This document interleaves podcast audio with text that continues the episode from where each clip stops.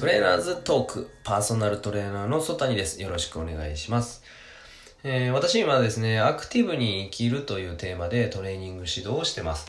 で、このチャンネルではフリーランスや副業として活動するパーソナルトレーナーの方、あるいは、えーそれを目指している方ですね、に役立つ情報っていうのを配信していきたいと思います。で、えっと、まあ、ここでトレーナーのリアルな日常を感じていただいて、まあ、それを、まあ、勝手にですね、頑張ろうと思っていただけるトレーナーさんがいたらいいなと。で、今日もどこかでアクティブの輪が広がっていくと嬉しいなと思います。で、えっと、今日のテーマは、えーパーソナルトレーニングができる場所というのをちょっとお伝えしたいと思います。ですね。まあなんか今、うん今からパーソナルトレーニング、うん事業としてやっていきたいなっていう方、まあ参考にしていただければと思いますし、えー今すでにもう、えー活動されてる方ですね、ちょっと広げたいなっていう場所、何かあるかなっていうのに参考にしていただければと思います。ですね。で、えっとまあいろいろあるんですが、まあ上げてみたら、フィットネスクラブとか、あとパーソナルジムとか、レンタルジムなんかもありますね。で、まあ自分自身で、えっ、と、どっか借りてマイクロジムみたいな感じでやるのも、うん一つパターンとしてはありますね。で、自宅とかオンラインで、まあこれも自宅でやるような感じですね。で、やるっていうのも、まあ最近はよく見かけたりしますね。まあそれぞれ見ていくと、まあ王道なのはフィットネスクラブかなと思います。まあ業務委託で契約して、えっ、と、施設を使うと。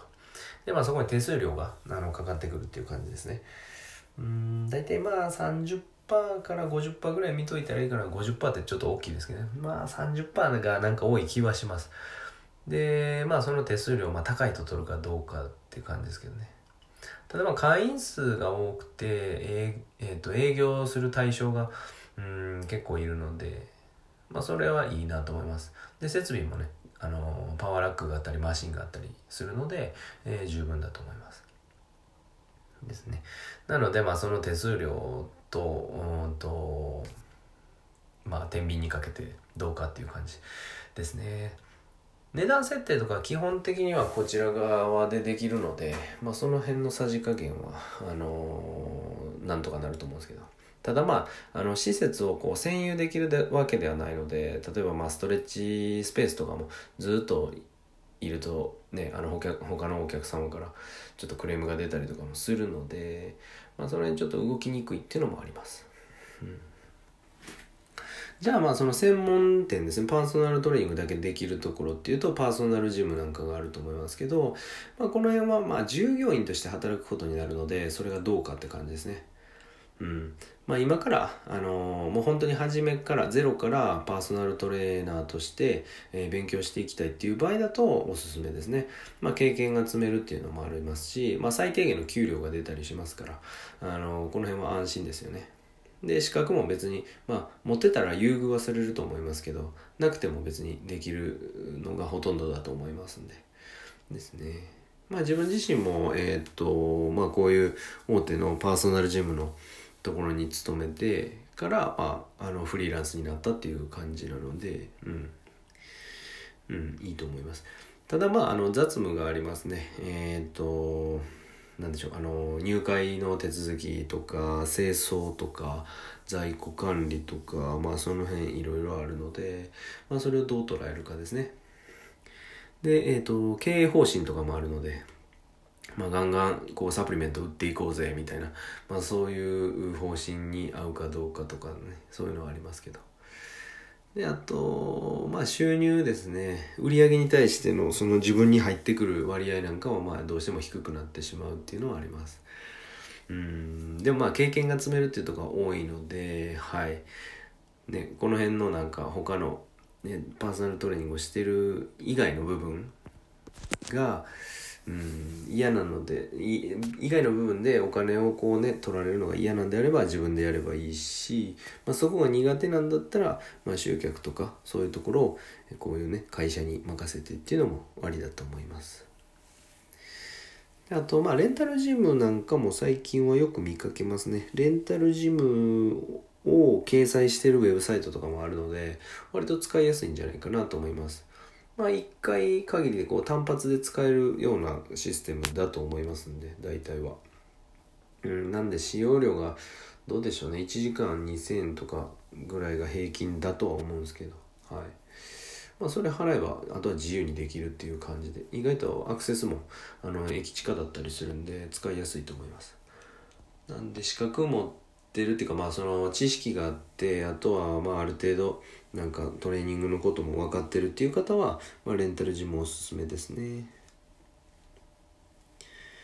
ただまあ、うん、結構駅地下とかだといい時間帯、あの夕方以降の、えー、6時、7時、8時ぐらいは、まあ結構予約が取れないことは多いんじゃないかなと思います。まあそもそもそこの、えっ、ー、と、貸してるジム自体が営業してて、その貸主の人が、うん、営業してて、そこの時間はパーソナルしてますみたいな感じがあるんで、は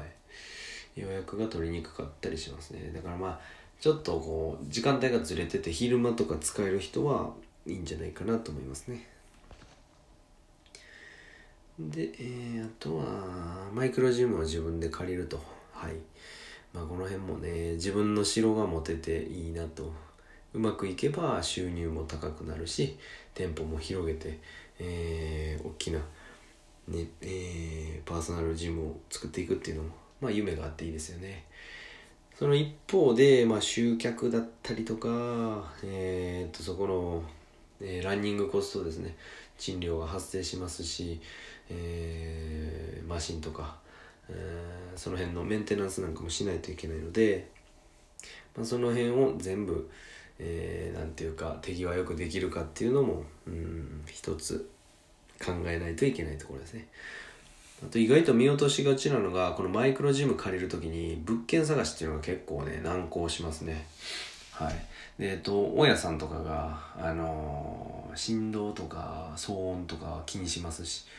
えー、あと、不特定多数の人が出入りするっていうのも、あの、住民の人がすごい嫌がるので、はい。意外と難しいですね。テナント借りるってなると結構その最初の初期費用とかで保証金とかあったりして何百万ってかかってくるので、うん。まあ思い切って、あのー、お金も貯まってるし、えー、ちょっと一発勝負に出るかっていう場合は、えー、自分のお城を持つっていうのはありだとは思いますね。はい。あとはまあ自宅に出張で行くとかっていうのも一つ手だとは思いますし、まあオンラインでもしあの Zoom とかそういうのを使ってできるのであれば割と手軽にできるのでいいかなと思いますね。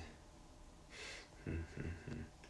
ま、自宅でマンションにジムがついてる場合とかもあるのでそういうのもね、あの使う側あのお客様のこう視点からすると、まあ、本当に来てもらって家から全然出なくてトレーニングができるっていうのはすごいメリットなんじゃないかなと思います。ただまあそのジムがある家っていうのも限られてると思いますし自宅で動けるだけの広さを確保できるっていうのも結構限られてる人かなと思いますね。あと自宅でするって言ってもなかなかトレーニングの質がねあの保てないかったりします。パワーラックを家に置いてるってたまにいらっしゃいますけど、まあ、それ以外の方はやっぱ自体重でボディウェイトでどんだけ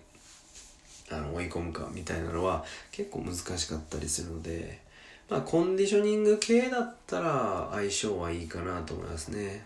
パートナーストレッチとかもやるのであれば結構、うん、相性はいいかなと。まあ、自宅に上がるっていうのが結構ハードルだったりするので、その辺どうかなって感じですけどね。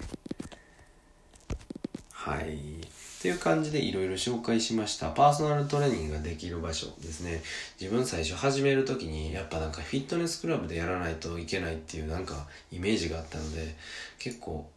うんなんか大変そうだなと思ったんですけど今は割と選択肢があるので、えー、と本当に自分自身のあのトレーニング指導のスキルに、うん、ある程度自信が持てたらいつでもできるどこでもできるんじゃないかなと思ってます。おすすめはやっぱりまあ、あのー、最初にちょっとリスクね、まあ、リスクがあるから頑張れるっていう人もいると思うんですけど、うん、その辺は最小限にリスクをとどめたいので、えーと、レンタルジムとかで、えーと、顧客が集まるまではそこでコツコツうん空き時間でやっていくっていうのがありかなと思います。で、えっと、まあ、スキルとかに自信がない方は専門店、あの、パーソナルジムとかで、まずは従業員としてやって、で、そこで中にはこう、お客さん引っ張っていく人とかもね、ダメですけど、あの、いたりしますから、うん。うん、まあそういうのもありかなと思います。ですね。まあ、一番いいのはやっぱこうメインの仕事が別にあって、そのアフターファイブとかで空き時間で、うんとそういうレンタルジムとかで、あのー、週に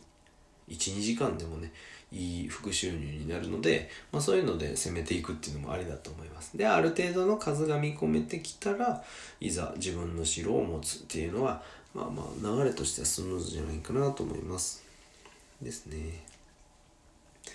まあそんな感じでした。えっ、ー、と今日はですね、パーソナルトレーニングができる場所を、えー、何個か紹介しましたので、えっ、ー、と、今日言ったやつですね、なんか気になるやつあったらですね、まあウェブとかですぐ出てくると思いますんで、えそれでやってみてですね、うん。